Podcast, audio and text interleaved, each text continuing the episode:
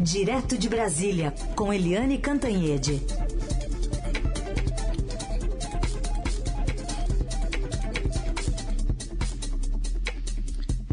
Oi, Eliane, bom dia. Bom dia, Heisen, bom dia, ouvintes.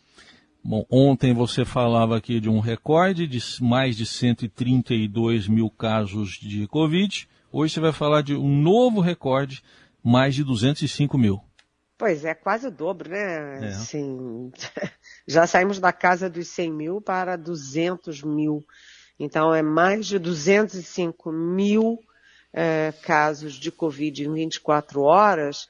Lembrando, Heisen, que apesar de a gente não ter uma testagem decente, né? Não tem teste. Então, isso é o que o sistema conseguiu captar. Fora sabe-se lá quantos mais mil brasileiros é, conseguiram é, fazer teste e saber se estavam positivo ou negativo. Muita gente está adoecendo, se recuperando, sem saber o que que teve. Se teve Covid, se teve gripe aqui em Brasília, se teve dengue também.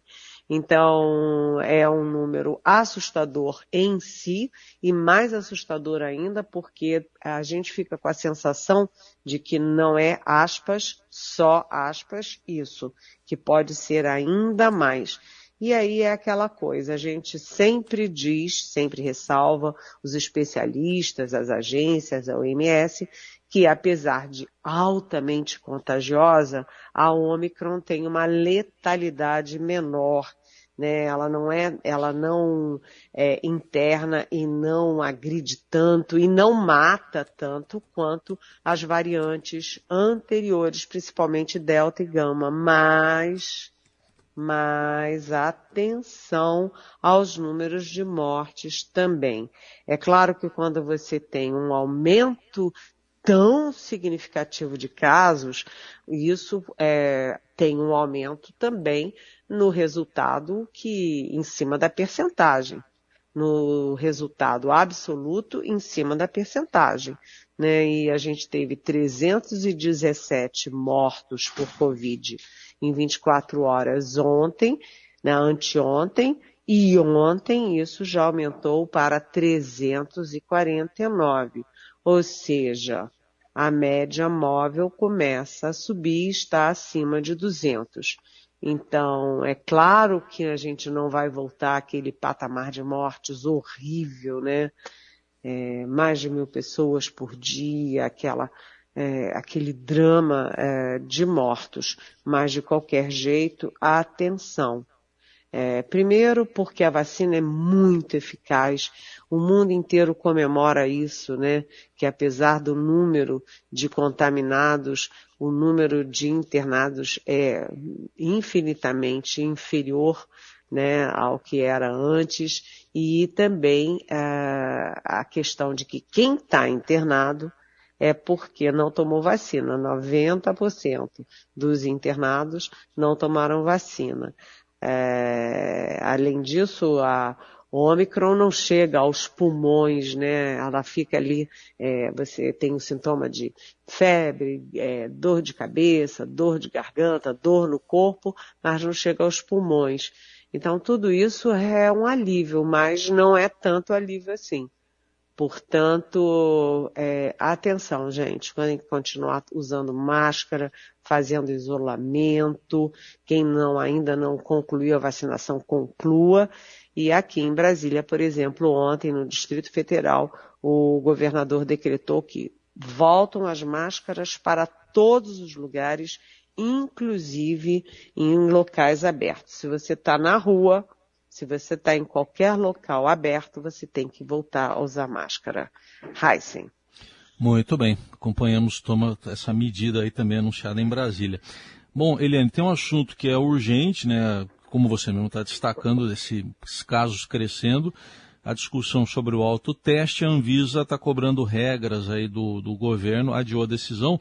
Eu vou colocar aqui para você ouvir, o Nelson Volter vai colocar para você ouvir e comentar também, porque o diretor presidente da Anvisa, Antônio Barra Torres, estava lá entre os diretores, foi, foram quatro dos cinco que votaram para pedir mais uma solicitação de informações ao Ministério da Saúde. O principal ponto alegado é a falta de orientação sobre como que vai se dar a notificação, ou seja, se os casos positivos serão incluídos no balanço oficial. Barra Torres diz que a aprovação dos autotestes pela Anvisa precisa vir junto obrigatoriamente com uma política pública sobre o uso deles.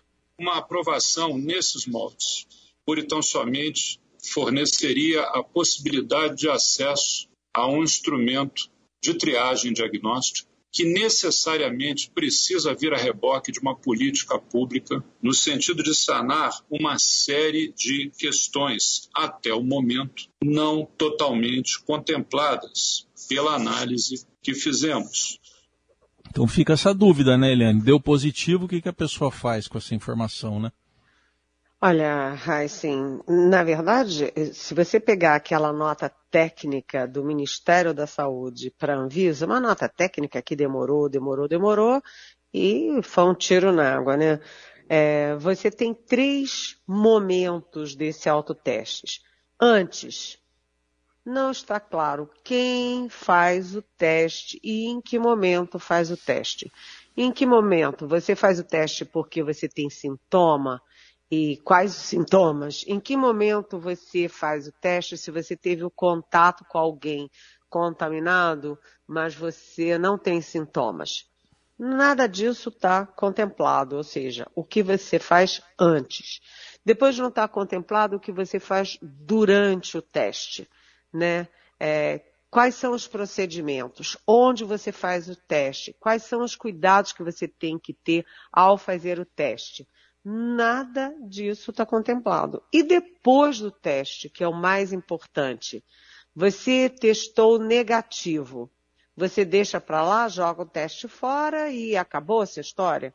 Ou você notifica para os dados, para as percentagens, as estatísticas que você deu negativo?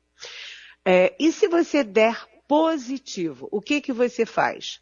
Você está lá na sua casa, fez o teste, deu positivo. Você vai caminhando com dor de cabeça, com dor de garganta, doente, até a farmácia comunicando para comunicar que você está positivo? Ou você liga? Liga para quem? Liga para a farmácia, liga para o setor público, liga para o corpo de bombeiros, liga para sua mãe e chora. O que, que você faz se você der positivo? Né? Então, nada disso está contemplado. Por quê, Heisen? Porque a nota técnica do Ministério da Saúde é mais ou menos assim. Olha, não temos nada a ver com isso. Lavamos as mãos. Esse é um problema das farmácias. Querem vender autoteste? Vendam e se virem. Então, o setor público transferiu uma responsabilidade pública para uma área privada, que são as farmácias. A farmácia que vai ter que é, selecionar quem faz ou quem não faz teste. A farmácia que vai ter que explicar para a população o que, que faz durante o teste. E a farmácia depois é que vai ser responsável em notificar o Ministério da Saúde, ou seja, a pessoa vai ter que ligar para a farmácia, a farmácia vai ter que criar um núcleo dentro da farmácia é, para atender telefone, para atender o paciente, para criar um, um sistema próprio de notificação, sabe? é uma coisa de maluco. Essa é uma responsabilidade pública, portanto, é uma responsabilidade do Ministério da Saúde, do governo federal, que, aliás, como diz a Anvisa, precisa fazer uma campanha para as pessoas saberem quando fazer o teste, como fazer o teste e como proceder depois do teste. Isso é uma responsabilidade da saúde, do Ministério da Saúde, do Estado brasileiro sabe? Então, a Anvisa é, devolveu a bola. O Ministério da Saúde lavou as mãos é, em relação ao autoteste, a Anvisa devolveu e disse, não, o senhor vai ter que assumir a sua responsabilidade. É um recado direto para o ministro Marcelo Queiroga, né? Com toda certeza. Ele falou aí que vai responder no prazo, o prazo é de, de 15 dias. Vamos ver. Do análise política direto de Brasília com Eliane Cantanhede. A Anvisa está muito no noticiário, né, Eliane? E hoje também por causa de uma reunião que vai discutir se aprova a Coronavac para crianças a partir dos três anos. Pois é, eu começo falando que a Anvisa e o Ministério da Saúde marcaram uma reunião para amanhã para discutir autoteste. Então, a Anvisa deu 15 dias, mas é possível que o Ministério da Saúde se antecipe e responda às dúvidas da Anvisa antes desse prazo. Tomara, né? Porque a gente está precisando testar. Agora, no caso da Coronavac, isso é importantíssimo, Heisen. A gente estava falando lá no início, né? Que estamos tendo um recorde. Olha, esse recorde de casos da, da Covid é o maior, maior recorde desde o início da pandemia, né? São é, 205 mil e o maior número tinha sido cento e poucos mil em 18 de setembro do ano passado. Então, essa decisão sobre a Coronavac para criança é importantíssima. Por quê? Porque 90% dos que estão internados por causa da Covid é porque não tomaram a, a vacina ou não concluíram o ciclo vacinal. E entre estes estão as crianças. Em São Paulo, por exemplo, a internação de crianças por Covid subiu 61% em dois meses. Então, essa decisão sobre a Coronavac é importantíssima hoje, lembrando que o Butantan que fabrica a Coronavac aqui no Brasil, já tem 15 milhões de doses prontas. Basta o ok da Anvisa para que o Butantan tenha à disposição para distribuir 15 milhões de doses. A intenção é, é repassar esses 10 10 milhões de doses direto para o governo de São Paulo, do estado de São Paulo, e 5 milhões à disposição de estados e municípios que estiverem interessados. A grande questão é se o Ministério da Saúde vai adquirir Coronavac para as crianças ou não. Lembrando que a Coronavac, diferentemente da Pfizer, é, não precisa adaptação para criança. A Pfizer tem uma uma dose para criança e uma dose para adulto. A Coronavac não, pode ser a mesma dose, porque é vírus inativado. Além disso, como é vírus inativado, é uma vacina bastante adequada para as crianças. Os especialistas lembram, né, que a gente toma Coronavac e não tem aquelas reações todas, febre, ficar de cama, aquelas coisas todas. Portanto, é uma vacina muito adequada para as crianças. Vamos ver se o Butantan cumpriu todas as exigências da Anvisa, se a Anvisa fez já todas as avaliações necessárias e que tome uma decisão com muita segurança, porque há muita ansiedade na população brasileira por mais vacinas e por vacinar as nossas crianças. Muito bem, aguardamos então também com expectativa. Agora falando da política propriamente, né, Eliane? As movimentações eleitorais para este ano de 2022. Pessoal aí, cada candidato se movimentando, buscando o vice agora? É o vice que é o alvo?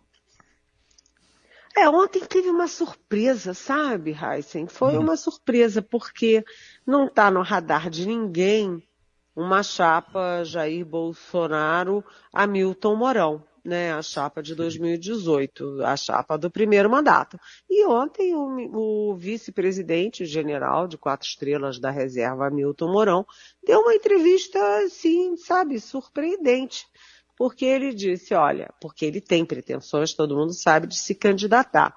Pode se candidatar, por exemplo, ao Senado no Rio de Janeiro, fala-se até ao governo é, do Rio de Janeiro, mas enfim. E aí ele disse que se o presidente quiser tê-lo na sua chapa ainda como vice, que o presidente tem todas as, é, enfim, ele tem prioridade. Se o presidente quiser, que ele topa. E ficou uma coisa assim, parecendo que ele está se oferecendo para ser vice, porque o Bolsonaro dá todos os sinais, todas as evidências de que não quer saber de Hamilton Mourão. Tanto que o Hamilton Mourão não é chamado para as reuniões do Palácio, para conversar nem nada, apesar de ficar a, a cinco minutos, digamos, a pé do gabinete presidencial. Esse foi um movimento. Outro movimento é que o ex-presidente Lula disse que quer sim o Geraldo Alckmin, o ex-tucano Geraldo Alckmin, com ele, seja na vice, seja na não vice, né, em qualquer lugar. E aí a gente lembra que o Lula está sendo coerente, porque o tempo inteiro o Lula disse, avisou claramente a sua base de esquerda que não faria uma campanha, um, uma articulação é, estritamente de esquerda, que ele ampliaria esse horizonte. E o Alckmin é um homem que tem uma boa imagem, é um médico, ele é católico praticante, enfim, ele tem uma série de qualidades numa campanha é, e ele acrescenta, né? Ele amplia o leque de atração de votos e não só isso, né? O Alckmin é, ajuda a garantir condições de governabilidade, porque a eleição passa, né? Depois vem o governo, que também não é fácil. Mas outros dois movimentos, né? O Moro, o Sérgio Moro, candidato do Podemos, é, atacou, o Lula atacou ele como canalha e ele atacou o Lula de volta dizendo que canalha é quem rouba, ou seja, Moro entrando aí no embate político nu e cru, né? E, e o João Dória, né? Ontem o Estadão deu uma reportagem do Lauriberto Pompeu dizendo que o MDB e o PSDB estão conversando muito porque eles têm uma história, uma história, né, de alianças PSDB e MDB. Só que quem vai para a cabeça de chapa? O João Dória ou a Simone Tebet, que é a pré-candidata do MDB? Os dois têm uma intenção de votos muito baixinha. Portanto, é uma discussão meio inglória neste momento e os dois dizem que abril é o momento de decolar. Mas no meio dessa confusão toda, Heisen, só para concluir, você tem aquele partidão doido para casar, que se chama União Brasil. Todos os partidos pequenos, médios e grandes têm candidato, né? Até o Cidadania, né? Até o PSD, até o Novo.